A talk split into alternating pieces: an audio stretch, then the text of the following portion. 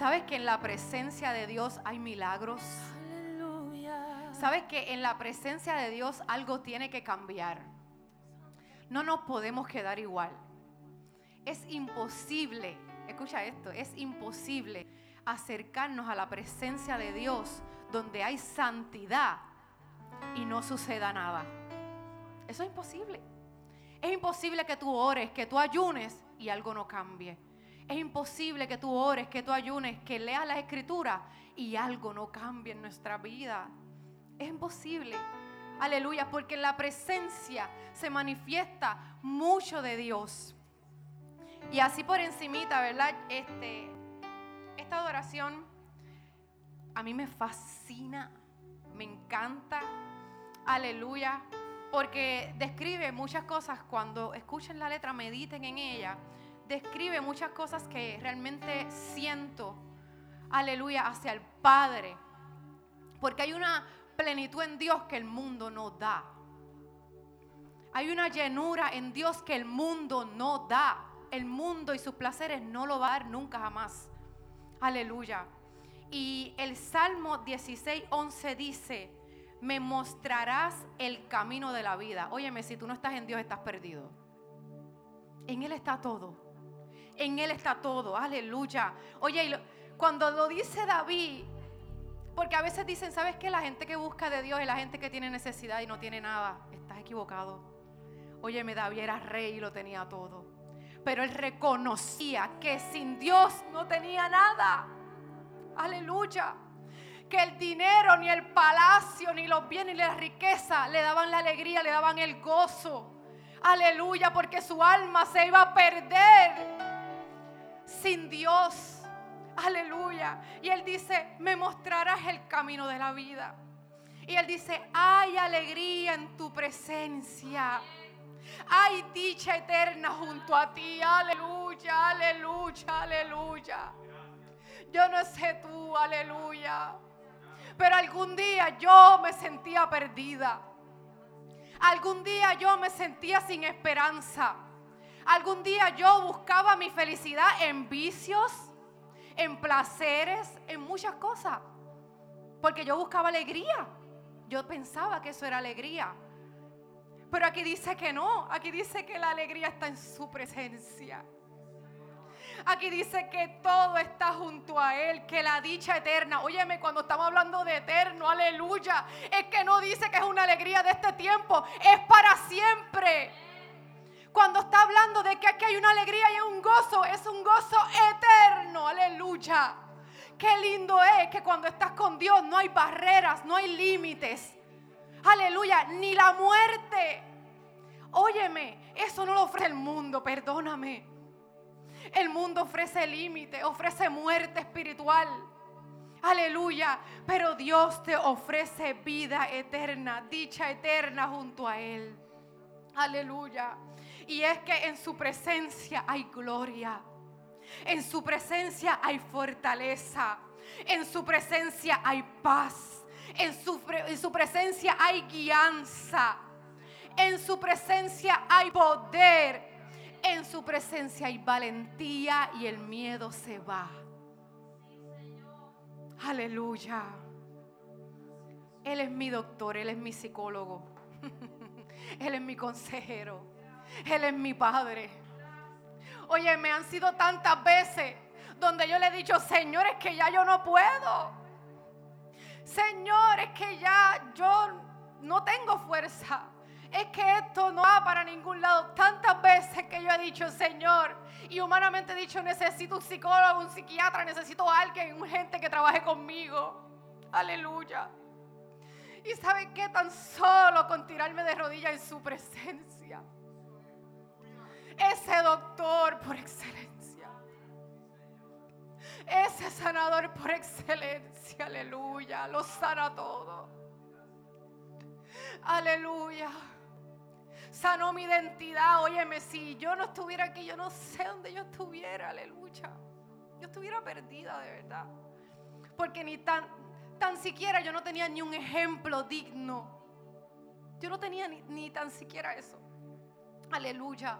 Él me dio todo con su presencia. Aleluya. Aleluya. Y quiero que adoremos. Aleluya.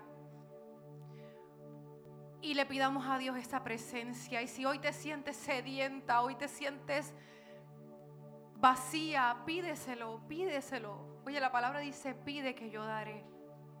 Y ese es el Dios que le servimos, ese es el Padre que le servimos, que no deja a sus hijos vacíos, que no deja a sus hijos sedientos. Aleluya. Gracias Dios.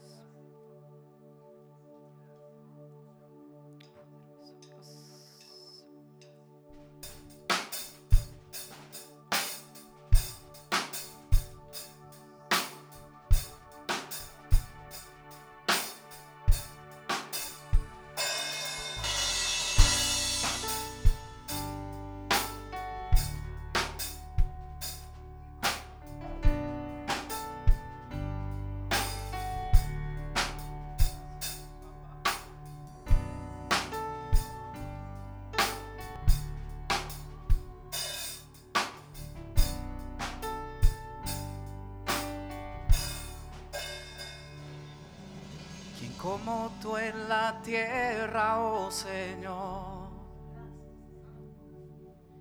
Hermoso inigualable es tu valor.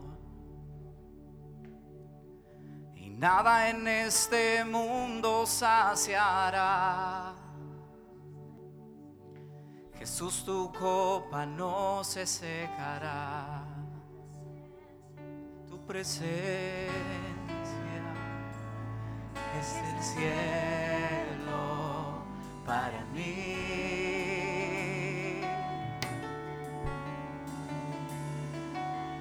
Tu presencia es el cielo para mí.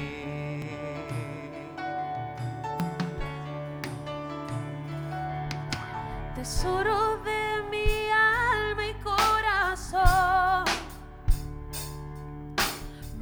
Tu gracia aunque débil soy. De mis errores eres redentor. De mi futuro eres el guardador.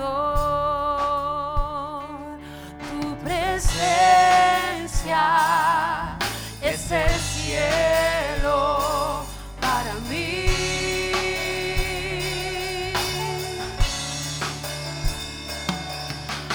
presencia es el cielo para mí.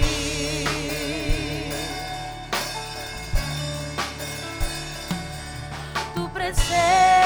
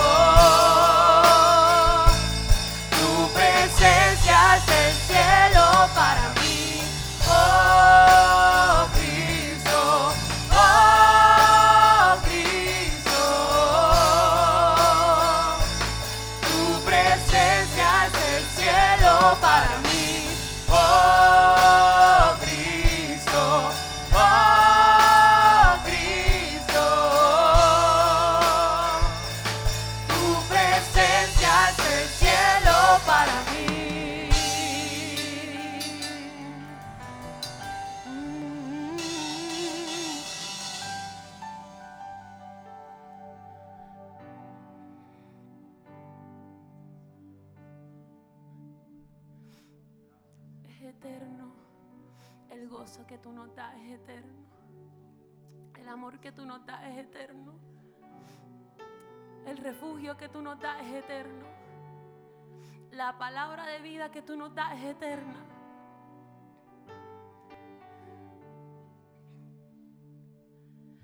Mientras tenga vida esperaré. Cuando cara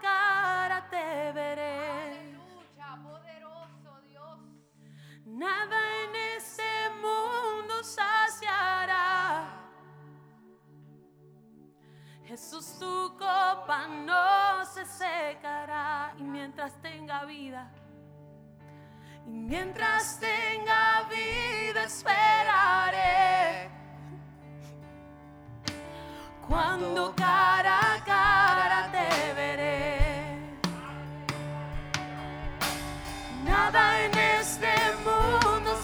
saciará. Jesús, tu copa no se secará. Nada en este mundo saciará. Jesús, tu copa.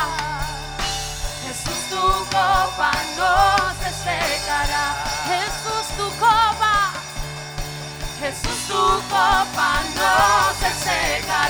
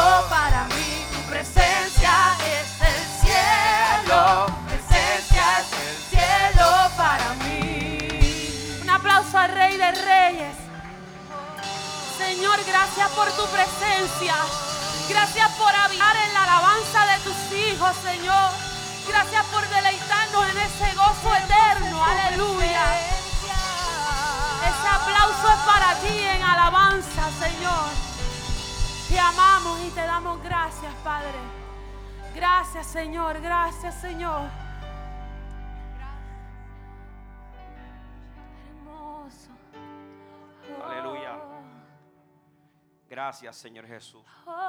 Si puedes, levanta tus manitas al cielo y dale una alabanza espontánea que salga de tu corazón. Dile lo que tú quieres, lo que Él es para ti, lo agradecido que está. Gracias, papá. Te amamos, Dios. Te necesitamos, Señor. Gracias por tu amor, gracias por tu fidelidad, gracias por tu cuidado. Gracias, Señor Jesús, porque estás presente. Gracias por guardar nuestros pasos, Señor. Gracias por levantarnos de los tropiezos, Señor. Gracias por tanta misericordia, tanta bondad. Gracias por ser hacedor de maravillas. Gracias porque vives. ¿Cuánto creen que Él está vivo? Gracias, Señor Jesús. Gracias, Padre. Gracias. Tú eres maravilloso, Señor Jesús. Recibe toda la gloria y toda la honra, Padre, en esta preciosa mañana, Dios. Voy a compartir tu palabra, Señor. Es un honor y es un privilegio para mí, Señor. Tú nos hayas escogido para este tiempo, Señor, Dependo de ti completamente. Me paro aquí con mucha reverencia, Padre amado, porque dependo de ti para poder exponer tu palabra, Señor. Tu Espíritu Santo hable, ministre, rompe cadena, liberte, salve en medio de nosotros. Haz lo que tú quieras hacer, Padre amado, porque tú eres nuestro dueño y Señor. Y la gloria es y siempre será tuya por los siglos de los siglos. Y la iglesia que espera a Jesucristo dice, amén, amén, amén. Se pueden sentar los niños, eh, pueden ir a su iglesia, ¿correcto? Hay unos niños que tienen clase, los que... Ahí está Abigail. Dios les bendiga. Bendiga más. Quiero aprovechar el tiempo.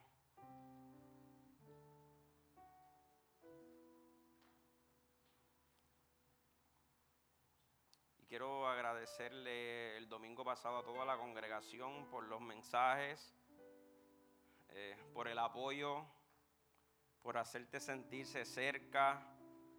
Fue un momento donde ya estábamos listos para salir para acá y en ese momento recibo una llamada de mi primo de afuera, eh, pues dándome la noticia que mi tía menor, la hermana menor de mi mamá, pues había partido con el Señor y tenía una serie de condiciones, pero nos tomó por sorpresa, nos tomó por sorpresa su partida. Pero agradezco a todos por la oración, a los que fueron a donde mami, a los que han estado pendientes de ella. Gracias a Dios, Señor, estamos más fortalecidos. Y les pido que sigan orando por nosotros. Esa fue la razón por la cual no pude estar aquí. Le agradezco a Reinaldo como bateador emergente, eh, que siempre está dispuesto y aparte de eso están listos y preparados. Y para mí eso significa mucho porque me ayuda a descansar y a confiar. Oro por esos pastores que quizás no tienen a alguien a su lado que en momentos como ese, tienen que dejar la iglesia, no sé, quién a cargo. Pero aquí hay muchas personas en las cuales Dios ha puesto en este lugar en cual podemos confiar y va a traer una buena palabra. Así que Reinaldo, gracias por estar a la disposición y al momento de decir que sí. Lo llamé sin poder hablar, correcto. No podía ni expresarlo, nerviosismo. Me tocaba darle la noticia en ese momento a mi tío es paciente del corazón y vive aquí cerca también. Y luego a mi casa, a mi mamá. Y yo estaba, no es fácil, no es fácil, somos como ustedes, normal. Mi familia es una familia muy unida, muy unida. Y esos golpes nos dan duro. Y ahí mismo aprovechó y oró por mí, vamos a orar. Y le doy gracias a Dios de verdad porque Dios ha puesto una gente muy especial a nuestro alrededor. Y a todos, gracias. Y hacer vino, cumplió con su parte de tocar y adorar al Señor. Y luego siguió con la familia. Pero gracias a todos. Yo quiero que vayan conmigo a la palabra, a Mateo, capítulo 26. El capítulo 7, versículo 26, perdón.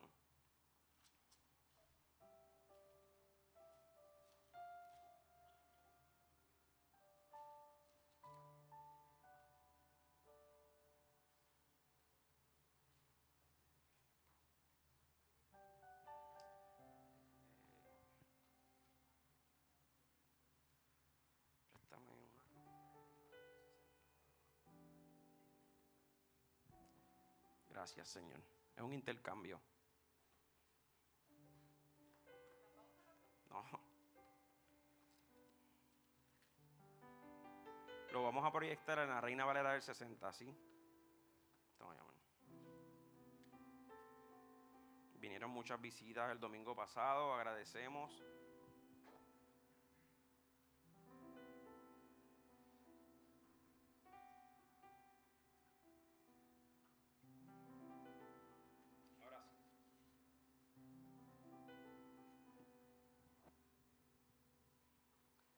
Lo tenemos. Amén. Ya el martes tengo cita con los espejuelos. Vamos a ver qué tienen que decir ellos, por fin. Vamos a ver si Dios hace un milagro y estoy ya ready. Es la edad, creo, ¿verdad? Debe ser. Eh, Julie. Y son locos bulleándome. Vamos desde el verso 24. Vamos desde el verso 24, un segundito.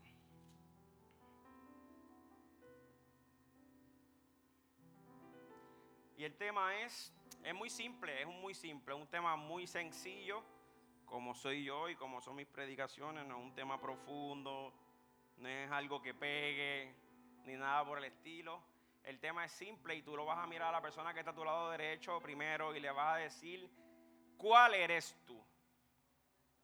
Y ahora el que está a tu lado izquierdo, más serio, y vas a volver a repetir las mismas palabras, ¿cuál eres tú?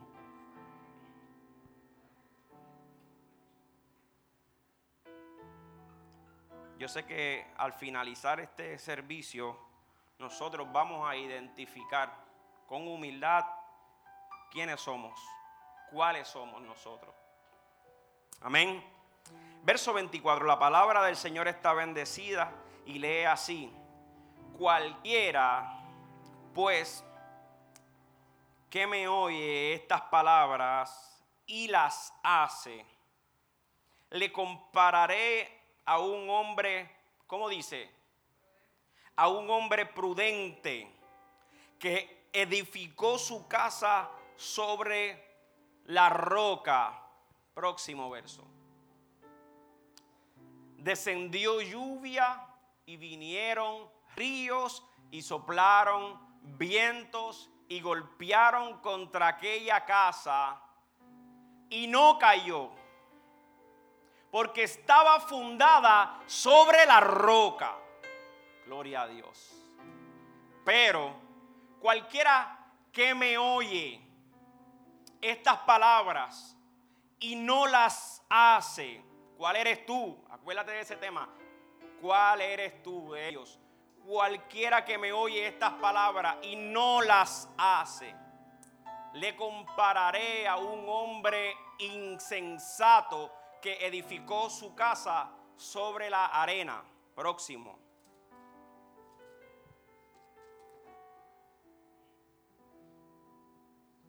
Y descendió lluvia, y vinieron ríos, y soplaron vientos, y dieron con ímpetu contra aquella casa. Y hay una gran diferencia aquí, dice, y cayó, y fue grande su ruina verso 28 y ahí terminamos. Y cuando terminó Jesús estas palabras, la gente se admiraba de su doctrina. Amén. La intención de este mensaje es la misma intención del Evangelio. Es confrontar nuestras vidas para transformar nuestras vidas confrontarnos a través de su palabra para producir cambios, cambios que perduren, no cambios temporeros, cambios que permanezcan.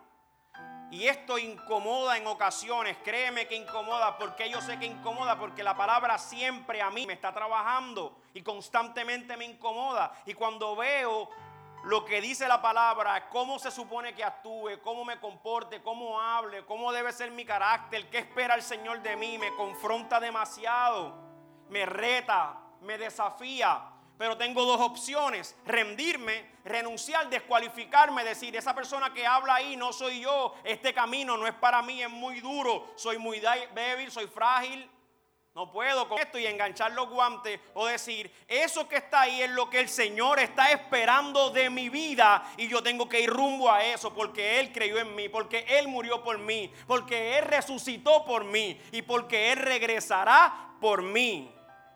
Si tú lo quieres, dice amén. Amén. ¿Cuál de ellos eres tú? Este pasaje es importante todos los mensajes son importantes. Pero este me gusta, ¿verdad? Vamos a, leer, no sé si la Biblia de ustedes, esta que cogí ahora, tiene otros, otros títulos, otros subtítulos. Vamos a la Biblia de ustedes desde el capítulo, desde el capítulo 1, desde ese capítulo número 7, desde el verso número 1, perdón.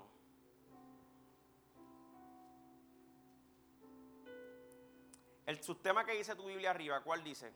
En ese verso número uno. No juzguéis. Otro diferente. Sí, sí, la Biblia aquí, muchas de ellas, no todas, ¿verdad? Muchas está todo corrido, pero muchas de ellas tienen unos subtemas y divide más o menos. Quiero rápido, de manera de resumen, para beneficio de, de todos, pues leerlos por encimita. ¿Qué dice el tuyo, Tatito? No juzgar a otros. No juzgar a los demás. ¿Algún otro diferente? En concepto es lo mismo. Aquí vamos a ver este sermón del monte. Esto es lo que Dios quiere que la iglesia y el hombre y el discípulo y el que se hace llamar su seguidor de Cristo esté constantemente pendiente en su propia vida. Y ese subtema que dice ahí es el juzgar a los demás. Y aquí, parte de esos versículos, de una manera resumida, es cuando Él le dice, no te fijes en la paja que tu hermano tiene en el ojo, más bien trabaja con tu viga que tienes en la tuya. Una de las cosas que nos enseña en este sermón, en estas enseñanzas que Jesús estaba hablando en estos días, o en esas horas, o en esas semanas, era a trabajar en nuestra propia vida. Eso es parte de este mensaje, es parte de lo que debe ser la iglesia, que nosotros identifiquemos cómo estamos, dónde estamos, cómo vamos, el enfoque. Qué fácil se nos hace a nosotros juzgar la debilidad de otros. Pero Cristo quiere que tú juzgues tu propia debilidad. Qué fácil se nos hace señalar los tropiezos y los problemas de otros y cómo podemos solucionar la vida de otros. Pero la de nosotros se nos hace tan difícil. Y Cristo quiere que no juzguemos a los demás en este sentido y que comencemos a juzgar nuestra propia vida y que transformemos nuestra propia vida. Hay trabajo en tu vida. Y el que está a tu lado, hay trabajo en tu vida. El otro, ¿cuál que sigue? La oración y la regla de oro, como Yashira hablaba ahorita, parte del orden, pedid y os daré, buscad y hallaréis. Y todo esto como que el Señor quería establecer esta relación de, vamos, pidan, busquen, llamen, intercedan, despertar esa pasión él quería que la iglesia, que sus discípulos, que sus seguidores tuvieran esta experiencia. Otra de las de los títulos que pone en el capítulo, en el versículo número 13, ¿cuál dice? La Biblia de ustedes, ¿qué dice? ¿Cuál? La puerta estrecha. Y comienza a tener esta conversación con ellos diciéndole qué cosa la puerta estrecha, porque ancha es la puerta y espacioso el camino que lleva a la perdición. Y ese verso dice, son muchos los que van a entrar por ahí. Y entonces, dando esta enseñanza, dice, pero es estrecha y es angosto el camino que lleva a la vida y son muy pocos los que van a poder entrar por ahí. Ahí comienza Jesús a hablar y identificar de un lugar que vamos a entrar y tú vas a tener dos lugares, perdóname, dos caminos. Tú vas a decidir cuál de ellos vas a escoger camino ancho, que son muchos los que entran, o el camino estrecho, que son muy pocos los que entran. Y aquí Jesús comienza a darle este sentido.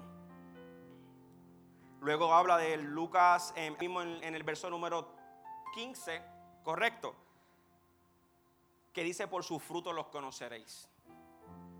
Y comienza a hablarle de los frutos y de lo que Él espera de nosotros, porque no puede el árbol bueno dar malos frutos, ni el árbol malo dar buenos frutos. Todo árbol que no da fruto es cortado y echado en el fuego, así que por sus frutos los conoceréis.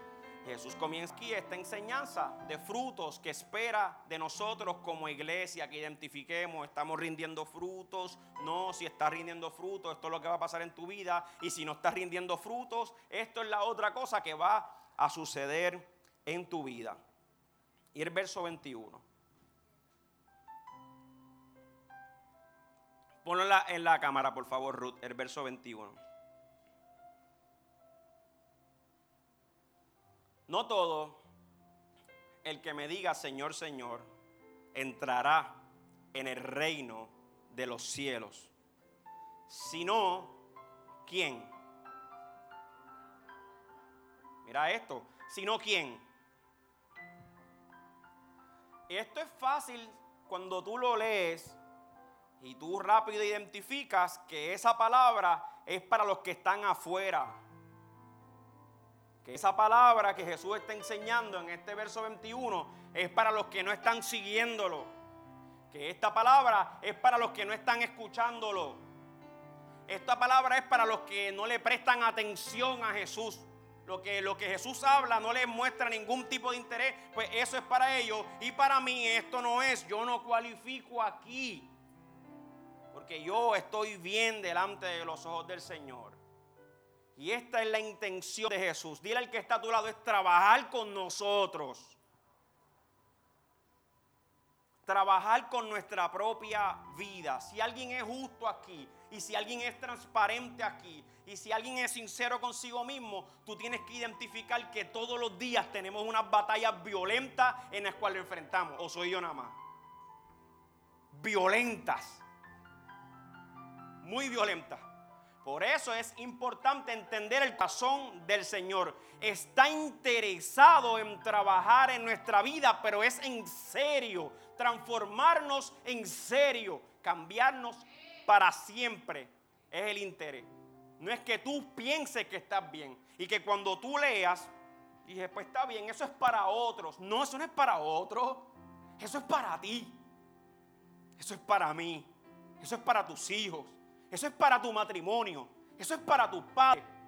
Eso es para mi familia. Eso es para la iglesia. Eso no es para otros. Lo que tú estás leyendo, que rápido lo rebotamos. Eso no es para nadie, eso es para ti. La palabra es para ti, personalmente para ti. Tú haces que se haga vida o que muera. Lo determinas tú porque el deseo del Padre es que esa palabra penetre. Es que seas transformado por esta palabra y cambiado. Y que toda tu vida gire en torno a su palabra, a su diseño. Ese es el deseo de papá. Que tu matrimonio sea diferente mi matrimonio en este último año, estos últimos años ha cambiado drásticamente después de 20 años. Otros quizás no le va a costar tanto tiempo, pero está cambiando. Y perseverando, pastor, sí, brother, y perseverando. Y viniendo a la iglesia y siendo predicador y siendo consejero y ayudando a un montón de personas. Pero yo determiné darle seriedad a mi vida espiritual darle seriedad a mi vida personal, darle seriedad a mis hijos, identificar, hermano, estoy mal, brother, estoy mal, estoy mal, punto y se acabó. Y el deseo de Dios es transformar nuestra vida. Todo, no todo, dice ahí. El que me dice, Señor, Señor, entrará en el reino de los cielos. Entonces, no nos vamos a ir lejos en esta ocasión, Moisés. Nos vamos a ir aquí adentro de la iglesia. No todos los que están aquí adorando hoy. Eso es lo que está diciendo Señor, Señor. No todos los que están allá atrás en la cabina son los que Él está diciendo, Señor, Señor. No todo el que se para aquí, no todos los pastores, no todos ustedes que están diciendo, Señor, Señor, entrarán en el reino de los cielos. Cuando tú lo lees de esa manera, te estremece la vida si tienes una peluca, tienes que acomodártela porque puede caerse, ¿verdad? Como dice mi amigo, iba a decir tu nombre, pero la gente va a pensar que usas peluca y se te iba a caer todo. No, no, no, no.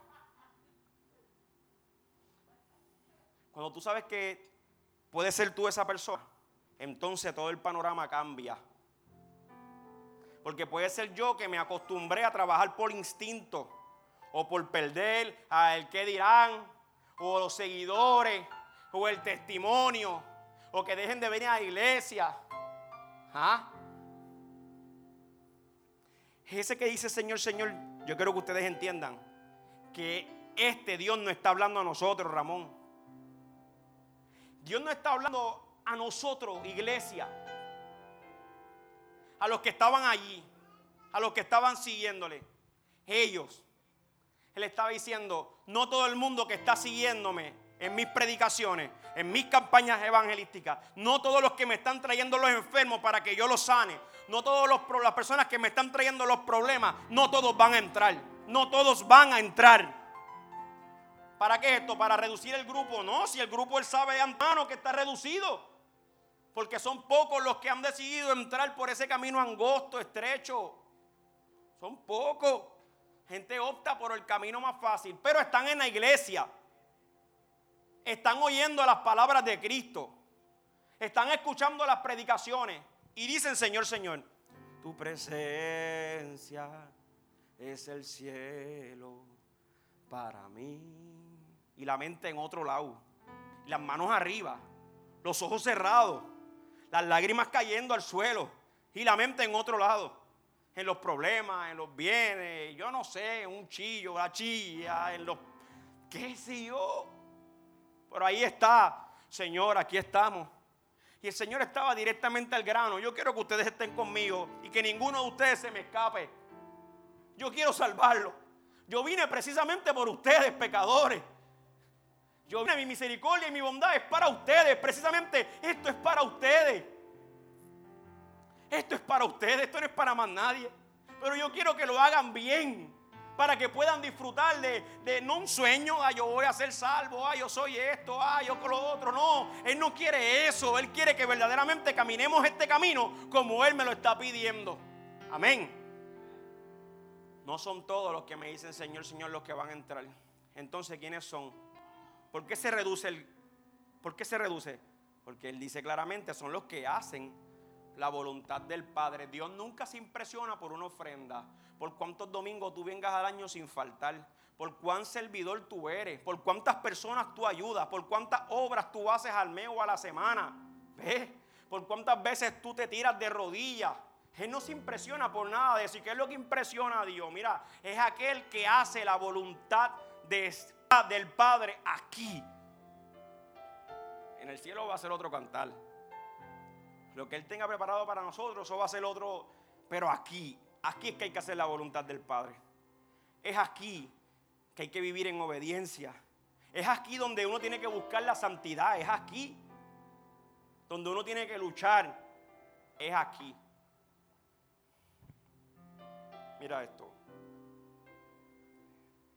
¿A cuál le gusta la NBA? Hay juego hoy, por cierto. ¿Tú conoces a alguien que sabe mucho de, deporte, de NBA?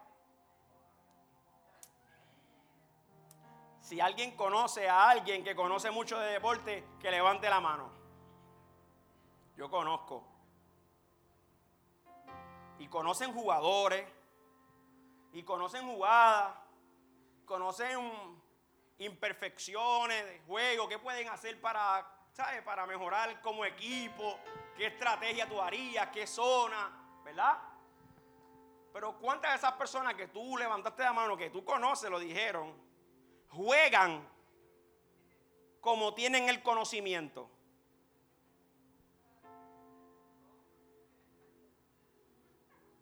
Estás ahí. No estás aquí a este nivel, ¿verdad? Pero estás ahí. ¿Cuántas personas juegan a nivel del conocimiento que dicen tener? No, porque esto, porque aquello es lo otro, porque lo que pasa es que tienen que hacer esto, lo que pasa es que el picarrol, lo que pasa es que esto, lo otro, tienen que hacer de esta manera. Y tú los escuchas y dices que este tipo tiene que ser una máquina de guerra en la cancha. Javi, puede ser. Pero ¿dónde tú vas a comprobar que verdaderamente la persona es un duro o no? O solamente es conocimiento? ¿Dónde? En la cancha, en el field. Ahí es donde tú vas a saber si verdaderamente la persona es o no es. Si lo que dice va de acuerdo con lo que hace. Ahí es que tú sabes, es o no es. Y cuando tú lo ves jugando, para ti es una decepción. Dices, ah, che, papi, yo pensaba acá, ¿sabes? Haciendo bucha de acá. Yo pensaba que jugaba brutal, pero es tremendo malango. Se va ahí, ahí con Ramón, que tiene que lastimar los dedos al pastor para ganar una final. Ah, Pedrito. Se va ahí, ahí. Es en el fil. Estoy sanando la herida, brother. Después contamos ese testimonio, hermano. Pedro, vamos a una segundo round con estos dos malangos pronto, ¿está bien? Deja que me recupere. Bueno, vamos a hacer un paréntesis ya que estamos con este ambiente, ¿verdad? ¿Qué pasa? Estamos los otros días jugando, viene Keropi, que es el más joven del mundo. Somos yo y Ramón contra ustedes los dones, que son dos viejos. Nos lanza el reto, empezamos yo y Pedrito, o Pedrito y yo, perdónenme, a darle de pasta y queso a estos dos muchachos. Una salsa, tun, tan, tan. Y ahí empezaron a pegarse y faltaba, creo que era un puntito, ¿verdad? Eso era, estábamos luchando el último rebote y ahí está el canasto bien arriba. Yo cojo el rebote al lado del aro ahí, yo bien arriba. ¡Pam! Coge el rebote, lo, lo cogió Ramón el rebote.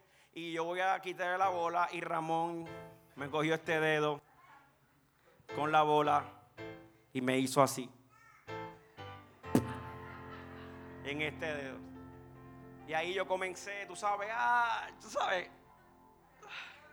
El dedo, no, Lebron, no, respeta. Y yo ahí con el dedo ahí, oh my God, esto es muy duro. Y yo pensé que mis muchachos se iban a preocupar por su pastor. Yo estoy mareado, yo no me caigo porque están ellos. Yo le estoy demostrando a ellos que un hombre mantiene siempre su postura. Y yo estoy ahí simulando, ah, caramba, mi dedo, pero el dedo al momento, ¿sabes? El dedo al momento verde. Y al rato te escuchas esa risa de. Keropi y Ramón comienzan a reírse mientras yo estoy mareado. Así son esos muchachos. Me queda de otro pensar yo, Jesús, así hubieran sido tus discípulos contigo. Pues, qué mal yo he hecho, estoy bien lejos de parecerme a ti, ¿verdad, Jesús? Pero vamos otra vez a la seriedad del mensaje. El hecho es que en el deporte particularmente, no el hecho de que hablen mucho del deporte y tengan muchas estrategias no significa que, que tú juegas de esa manera. Eso no significa que tú tienes muchas habilidades atléticas. Eso no significa eso. Eso no es lo que significa eso. Es que sencillamente tienes conocimiento. En el camino del Señor es lo mismo. Hay gente que sabe el Salmo 23 completo. Hay gente que sabe eh, Juan 3:16 porque de tal manera amó Dios al mundo. Y todo eso lo saben completo, inclusive el Salmo 91, te lo puedes saber también completo y, y, te criaron en la iglesia y vienes a la iglesia y todo eso. Pero la realidad de la vida es igual que el deporte. Este camino no es lo que tú profeses, sino es lo que tú hagas en el momento de la verdad. Y ahí es que uno sabe si es un chonguito que no juega nada, que es bucha y pluma, o si verdaderamente la persona lo que dice lo hace. Esa es la persona que, que, que, el Señor está esperando de nosotros. Esa es la persona que Cristo está hablando con incidencia en este sermón del monte.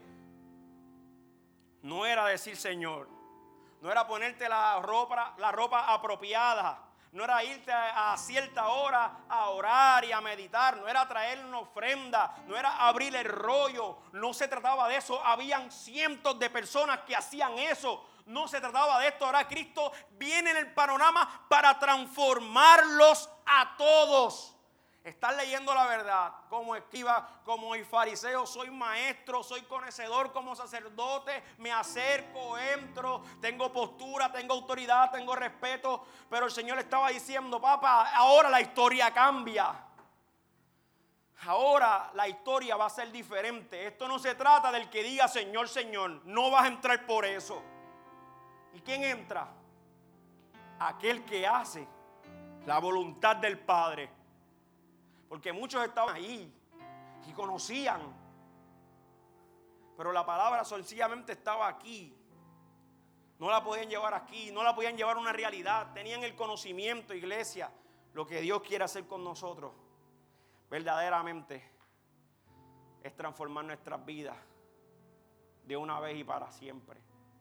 Si tú le das un aplauso al Señor, yo te lo agradezco. Yo tomo agua.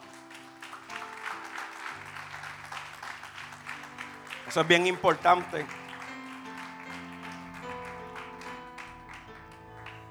Esa profesión es hermosa, la vocación es hermosa, pero más hermoso es hacer que tus acciones vayan de acuerdo a lo que tú hablas como creyente. Amén. Es fácil yo predicarte que hay que perdonar, pero qué difícil se me hizo perdonar a los que mataron a mi mejor amigo. Qué difícil se me hizo perdonar a los que nos arrebataron a Omar aquí, el que se quedaba conmigo por la noche en esta iglesia. Qué difícil se me ha hecho perdonar al que abusó, que yo no era existente en la vida de ella, pero el que, el que abusó a un ser querido. Qué difícil, pero qué fácil es predicarlo. Hay que perdonar, hermano, tienes que perdonar, ¿sabes? Eso no le agrada al Señor. Eso es un mamey. Eso es lo que quiere hacer el Señor. No es que tú digas hay que hacer esto. No es que tú digas, es la actitud del corazón donde Dios quiere trabajar para que verdaderamente te identifique como que eres o no eres. No hay un intermedio. No existe un intermedio. Gracias Señor. Eso que decimos, Señor, Señor, pero no voy de acuerdo con lo que canto o con lo que predico o lo, con lo que hago a diario. Esos son los que corremos peligro, corremos peligro de al fin al cabo tener una fe ilusoria que yo pensaba que iba a entrar, al fin y al cabo no entro. Que yo pensaba que estaba perseverando y al fin y al cabo no estoy perseverando como Él lo demanda en mi vida. Vamos ahora al verso 24. Correcto.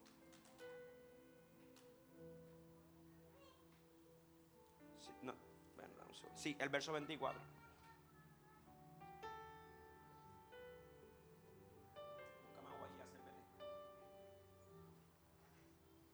Lo tienen. Cualquiera.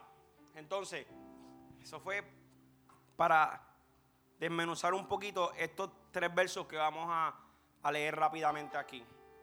Cualquiera pues que me oye estas palabras y las hace le compararé a un hombre prudente que edificó su casa sobre la roca. Próximo verso. Descendió lluvia, vinieron ríos, soplaron vientos, golpearon contra aquella casa y no cayó. Esto es lo hermoso de esta iglesia. ¿Por qué no cayó? Esta es la clave. No cayó porque esa casa fue fundada sobre la roca. Si alguien me lo puede buscar, Emanuel, ayúdame, o Ramón, en Lucas, en uno de los evangelios, lo, dice de una manera diferente, porque me habla de, de cavar más profundo. Creo que es Lucas que lo dice, pero no lo anoté aquí. Cualquiera que oye. ¿A quién se refiere él? A cualquiera. A cualquiera que oye estas palabras y no las hace, yo lo voy a comparar con un insensato que edificó su casa sobre la arena. Y mira lo que viene. Búscalo conmigo. Descendió lluvia, vinieron ríos, soplaron viento y dieron con ímpetu contra aquella casa y cayó y fue grande su ruina. ¿Cuál es? Pon Lucas 6:42, por favor. 48, 48. ¿Hasta dónde lo dice?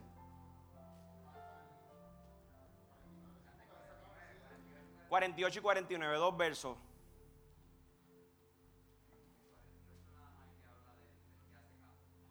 Ok. No sale. Lucas, ¿qué me dijeron? Lucas 6, 48. Debe de salir. Si no, lo buscamos acá. Ahí está. Semejante es al hombre que al edificar una casa cavó y ahondó y puso el fundamento sobre la roca. Y cuando vino una inundación, un río, dio con ímpetu contra aquella casa, pero no pudo moverla porque estaba fundada sobre la roca. Vamos otra vez a Mateo capítulo 7, el verso 24. Yo quiero de una manera breve hablar de estas dos casitas y las similitudes. Y ustedes me van a ayudar en esos dos versos a resaltar cuáles son las similitudes. ¿Qué dice? Número uno, ambos construyen. Los dos construyen. Número dos, ¿qué vemos más? ¿Ambos qué? ¿Ah? Oyen las palabras. Número dos, escuchan la enseñanza. Ambos están haciendo dos cosas. Todos nosotros aquí, yo estoy seguro de esto, yo no tengo duda de esto. Todos estamos construyendo, todos. Y todos estamos escuchando la enseñanza. Hay algo más que es una similitud. ¿Cuál es? Próximo verso, lo vamos a ver. En el verso 25. Que ambos enfrentan situaciones en la vida. Son similitudes. Repito, todos están construyendo. Todos están escuchando las enseñanzas que estaban allí. Todos estaban escuchando las enseñanzas de Jesús. Y ambos, tanto el que está como el que no está haciendo la voluntad del Padre, vamos a enfrentar diversas situaciones difíciles en nuestra vida. El hecho de que yo sea cristiano no significa que no va a descender la lluvia, que no van a venir los ríos, que no van a soplar los vientos, que no van a golpearme la casa.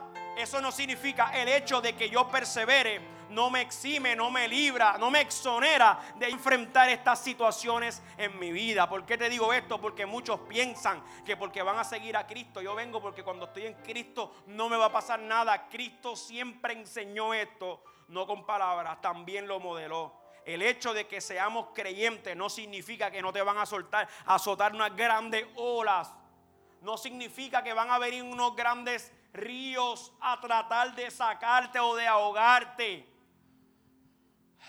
Eso es lo que significa. ¿Cuál es la gran diferencia entonces? Porque si te hablo de las similitudes, ¿cuál es la gran diferencia? Ah, el que hace lo que escucha.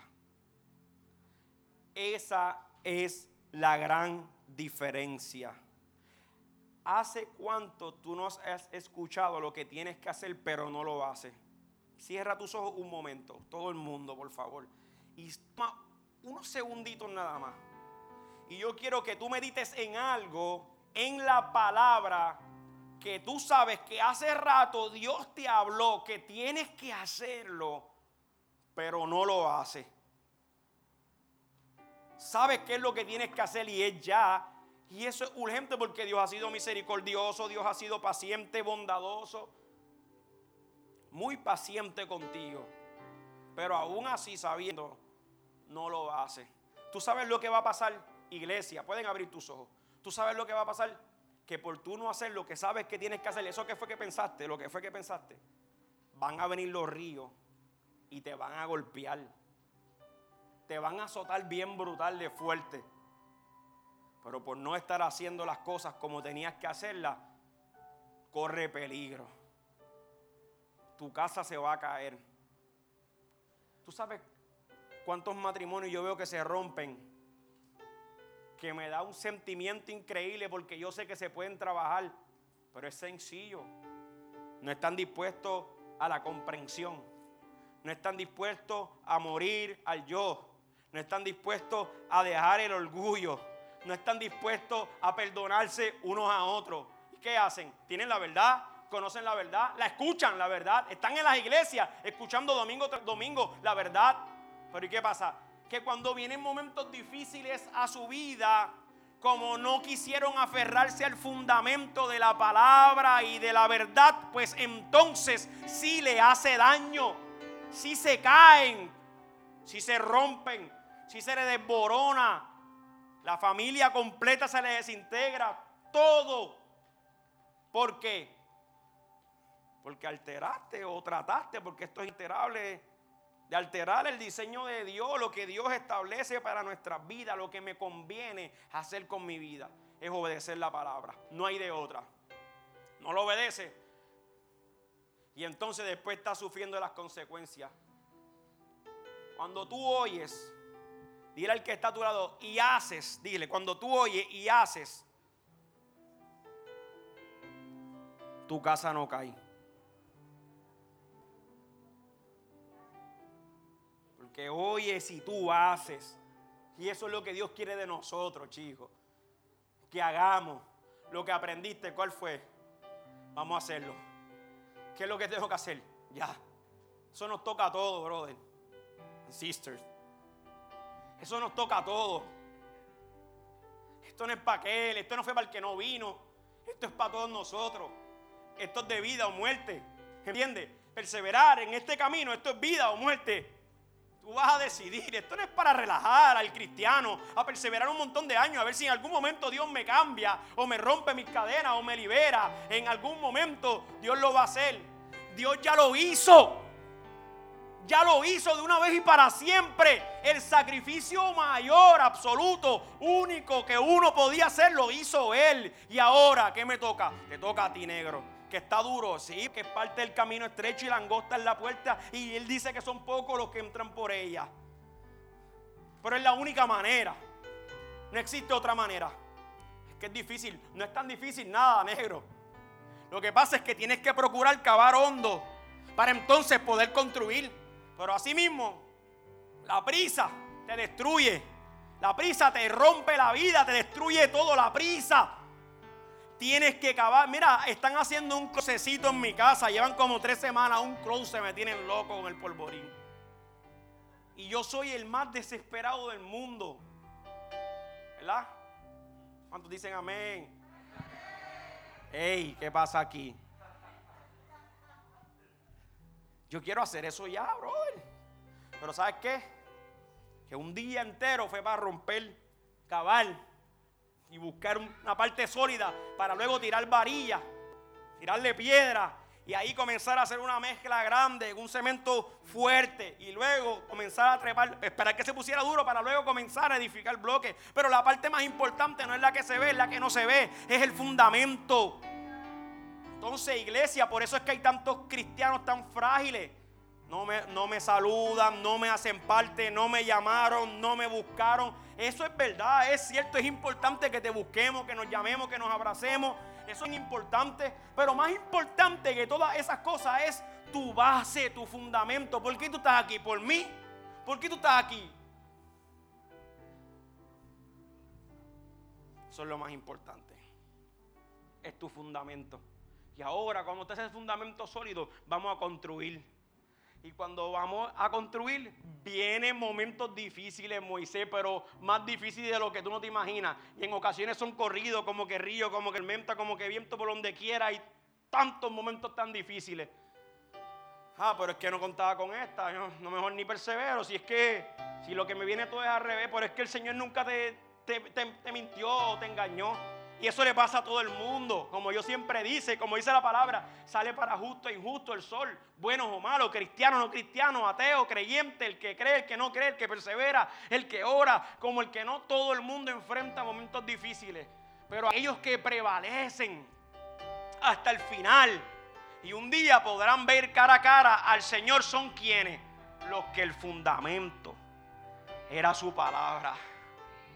Esa roca su palabra es la que hace ese fundamento. Iglesia, no existe manera de poder sostener tu fe cristiana en este tiempo más que nunca con venir a la iglesia un domingo y con conectarte por un Zoom los miércoles. No te vistas que no, no es suficiente, es importante, pero es un complemento con lo que tú haces durante la semana. Cristo le estaba diciendo a ellos, no es ir al templo, no es ir a la sinagoga, no es pararte en el muro de los lamentos, eso no es eso. Esto es algo diario, diario, diario. Esto es lo que te va a hacer a ti una, una profunda zapata una profunda base. Y cuando vengan los momentos difíciles, ¿qué van a decir? Jason verdaderamente un hombre transformado y redimido por la sangre de Cristo. ¿Cómo tú lo sabes? Porque en el momento de la dificultad, ahí es que tú vas a ser probado como creyente o no creyente. Ahí es que tú eres determinado como que eres o no eres. Trigo o cizaña. No hay de otra. Y la gente nos está esperando. La gente está esperando ver nuestro comportamiento. Estaban escuchando, pónganse de pie, iglesia. Acuérdense que un discípulo es aquel está sentado escuchando al maestro, muy atento para luego obedecerlo. Ese está catalogado como un, como un discípulo. Oye y hace. Eso es la gran diferencia. Cuando tú escuches palabras, identifica tu propia vida. Ok, tiempo, vamos a hacer lo siguiente. Sea un viejo, lleve mucho tiempo, busca la manera donde Dios te quiera hablar. Posiblemente Dios te quiera hablar arrancando con los ujieres. Posiblemente a través de la adoración. De los que están dirigiendo la alabanza, están quizás profesando o declarando una palabra, leyendo un verso bíblico. Posiblemente Dios te quiera hablar por medio de eso. Escucha, digiere y vive en base a esa palabra. Camina en base a esa palabra. No seamos más oidores, sino hacedores. Este verso que Jesús habló sobre insensato, no te lo digo yo, es lo que Jesús quería hacerle entender a ellos, que insensato en el griego se, escribe, se, dice moros y significa un necio. Me gustó esta porque esta es como que más de barrio pájaro americano. Un cabeciduro. Eso es lo que significa un insensato, un cabeciduro. Él está diciendo que la persona que oye y no hace es un cabeciduro. Eso es lo que Jesús estaba diciendo. Un fatuo o ignorante. Eso es una persona que oye instrucciones, pero no hace las instrucciones. Entonces, después no podemos pretender que Cristo haga algo si yo soy el que estoy desobedeciendo la enseñanza de Jesucristo. Yo no puedo esperar tener una mega magnífica fe para que Él se meta entonces en mis problemas y me los resuelva como si fuera así un acto de magia, no sé qué. Aquí, lo que Él te está enseñando es una fe verdadera tú vas a ser obediente, escúchame, tú vas a ser fiel y tú vas a ser obedientes a su palabra, aun cuando lo que venga en contra tuya es totalmente contrario a lo que tú estás haciendo, profesando o esperando. Aún venga lo que venga, tú vas hacia adelante a ojo cerrado, aunque te cueste la vida. Yo sigo creyendo en Él. Esa es mi fe. No es por las circunstancias que me rodean. ¿Por qué es este mensaje? Brother, mira las noticias. Entiende que esto nos afectó a todos, ¿verdad? A los que escuchamos, como a los que no están escuchando, como los que están en iglesia, como los que no están en iglesia. Entiende que, que esto nos está afectando a todos. A todos nos dio el COVID, todos tenemos mascarilla aquí. Todo nuestro trabajo, cristianos o no cristianos, se nos ha visto afectado todos. O sea que los vientos vienen contra todos siendo creyentes. Y sea lo que sea, si es la vida, bienvenido al mundo. Welcome to the world. Esta es la realidad de nosotros, no es una fe ilusoria, es una realidad. El cristiano también padecemos cuando vienen tormenta en contra de nosotros. Pero estamos tan convencidos y nuestro fundamento es tan sólido que estas cosas no nos pueden arrebatar nuestra fe en Él. En Él. Venga lo que venga. Cierra tus ojitos. Venga lo que venga. Mantente firme. Entonces cuando él dijo el hombre prudente, en griego se dice frónimos. Significa un hombre cauto, un hombre cuerdo y un hombre con habilidad práctica. Cristo está esperando eso de nosotros como iglesia. No cabeza hueca no duro. Él estaba diciendo, oye, yo quiero lo mejor para tu relación. Pero si tú sigues haciendo las cosas como le estás haciendo, no pretendas después que yo intervenga. Oye, yo quiero lo mejor para tus hijos. Pero si tú sigues permitiéndole las cosas que están haciendo, después no pretendas que yo intervenga. Esta es la verdad. No la vendas. ¿Con quién te compara? Hazte estas preguntas. ¿Con el que oye y hace? ¿O con el que oye y no hace? Ya se acabaron las alternativas. ¿Con quién tú te comparas?